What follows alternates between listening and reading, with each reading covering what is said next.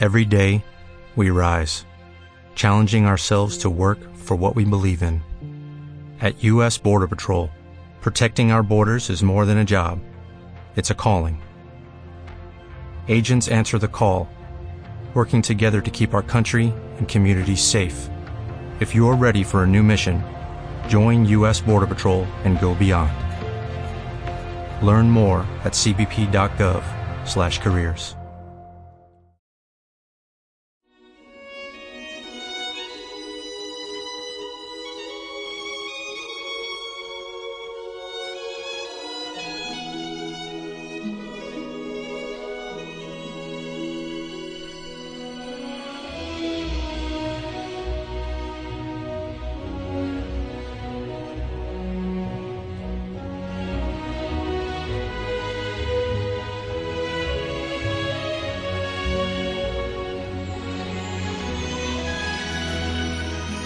En aquel tiempo había aquí una boda en Caná de Galilea y la madre de Jesús estaba aquí.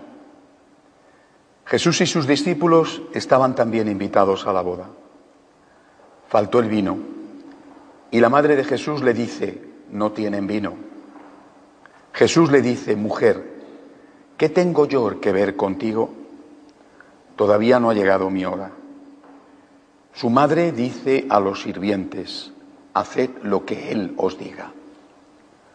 Había allí colocadas seis tinajas de piedra para las purificaciones de los judíos de unos cien litros cada una. Jesús les dice, llenad las tinajas de agua. Y la llenaron hasta arriba.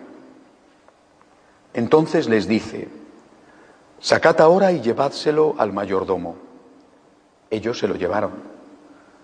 El mayordomo probó el agua convertida en vino sin saber de dónde venía. Los sirvientes sí lo sabían, pues habían sacado el agua. Y entonces llama al esposo y le dice, todo el mundo pone primero el vino bueno y cuando ya están bebidos, el peor. Tú, en cambio, has guardado el vino bueno hasta ahora. Este fue el primero de los signos que Jesús realizó aquí en Cana de Galilea. Así manifestó su gloria y sus discípulos creyeron en él.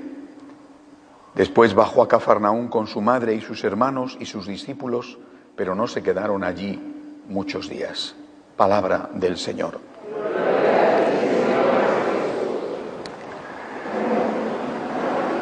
De nuevo, como estamos haciendo en esta peregrinación juntos los franciscanos de María de tantos países del mundo, Aquí se convierte en la primera palabra, aquí. Porque aquí tuvo lugar el milagro de la transformación del agua en vino, que la Iglesia siempre ha interpretado como la institución del sacramento del matrimonio. Pero ¿qué ocurrió realmente aquí? Conviene recordar algunas cosas. Jesucristo no fundó no instituyó el matrimonio. El matrimonio es una institución natural. Por eso hemos escuchado en primer lugar el relato del Génesis. Es la unión de un hombre y una mujer. Es una unión destinada, lo dice perfectamente el Génesis, destinada a evitar la soledad. No es bueno que el hombre esté solo.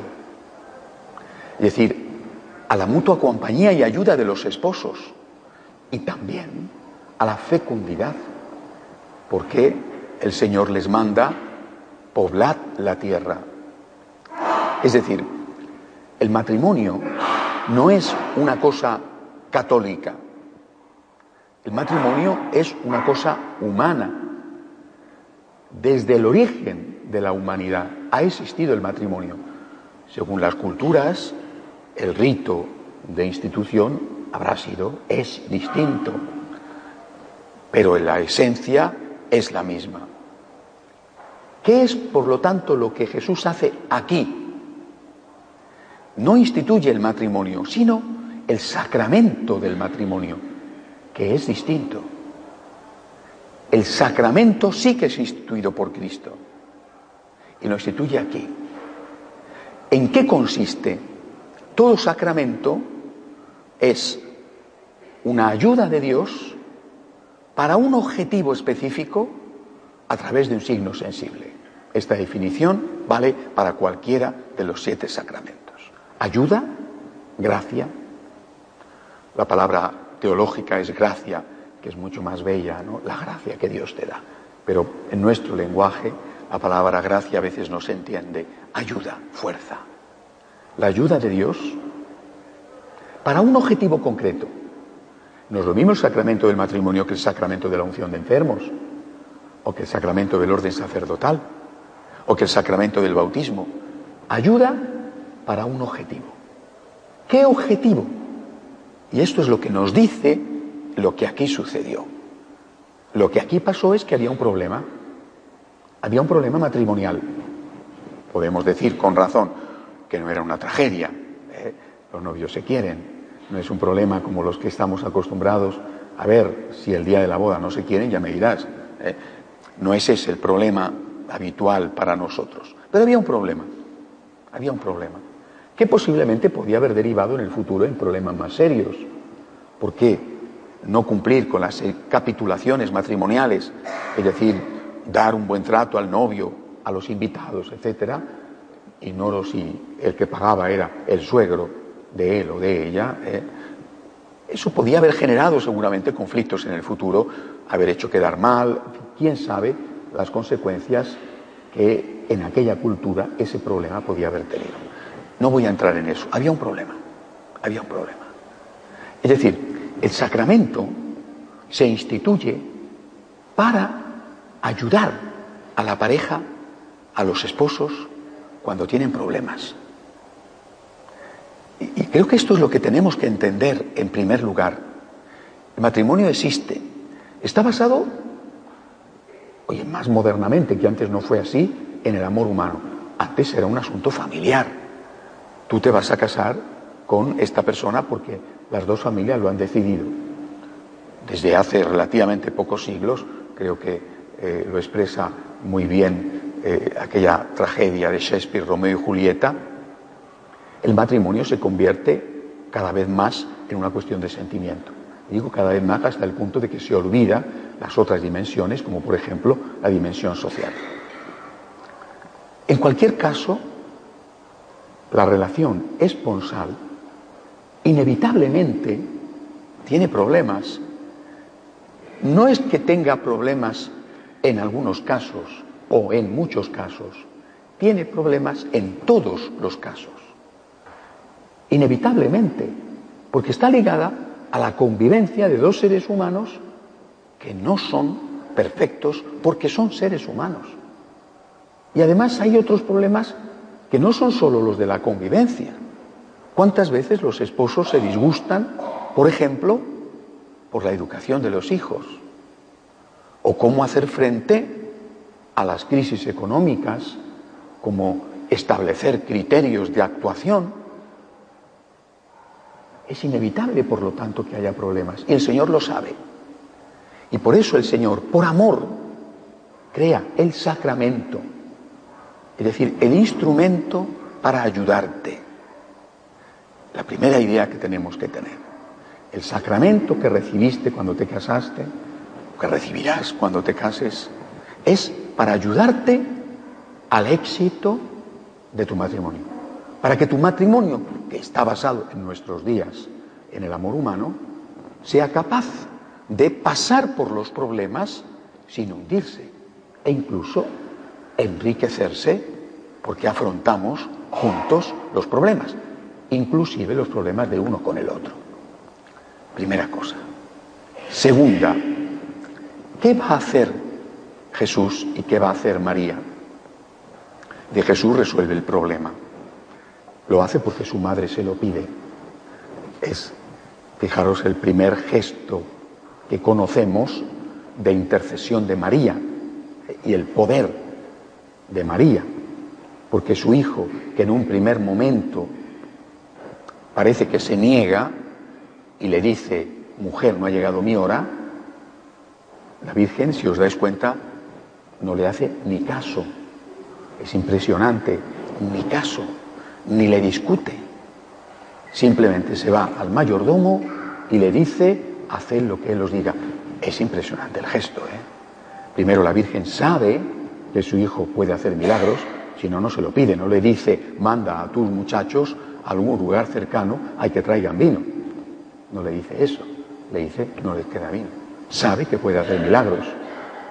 Y en segundo lugar, sabe que le va a hacer caso. Tremendo esta lección. ¿eh?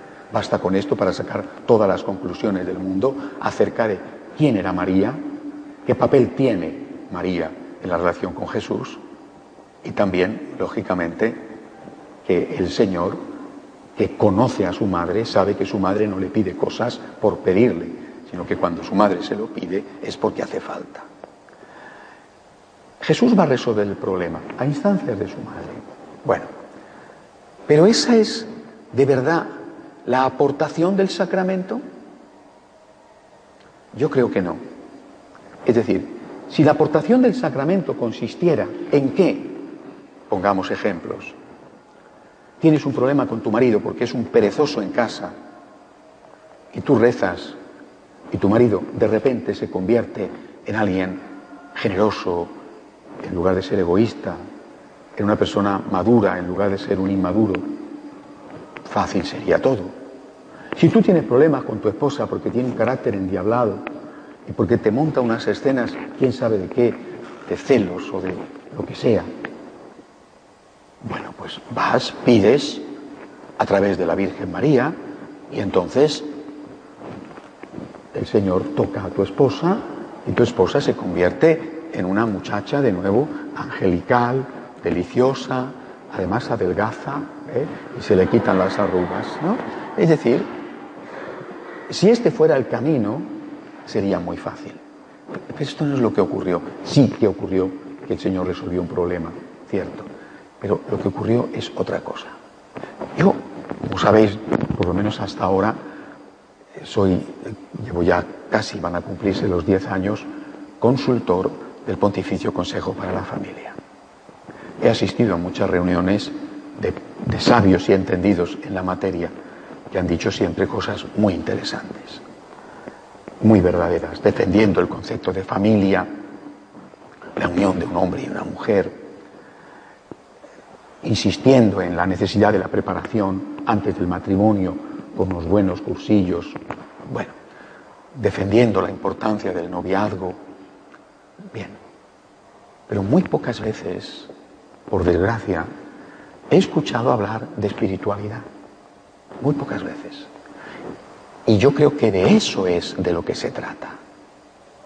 Es decir, si tú vas a tener un problema, sí o sí, no quizá, sino sí o sí vas a tener un problema, mejor dicho, si vas a tener muchos problemas, naturalmente, cuando te casas no sabes ni cuántos ni cuáles.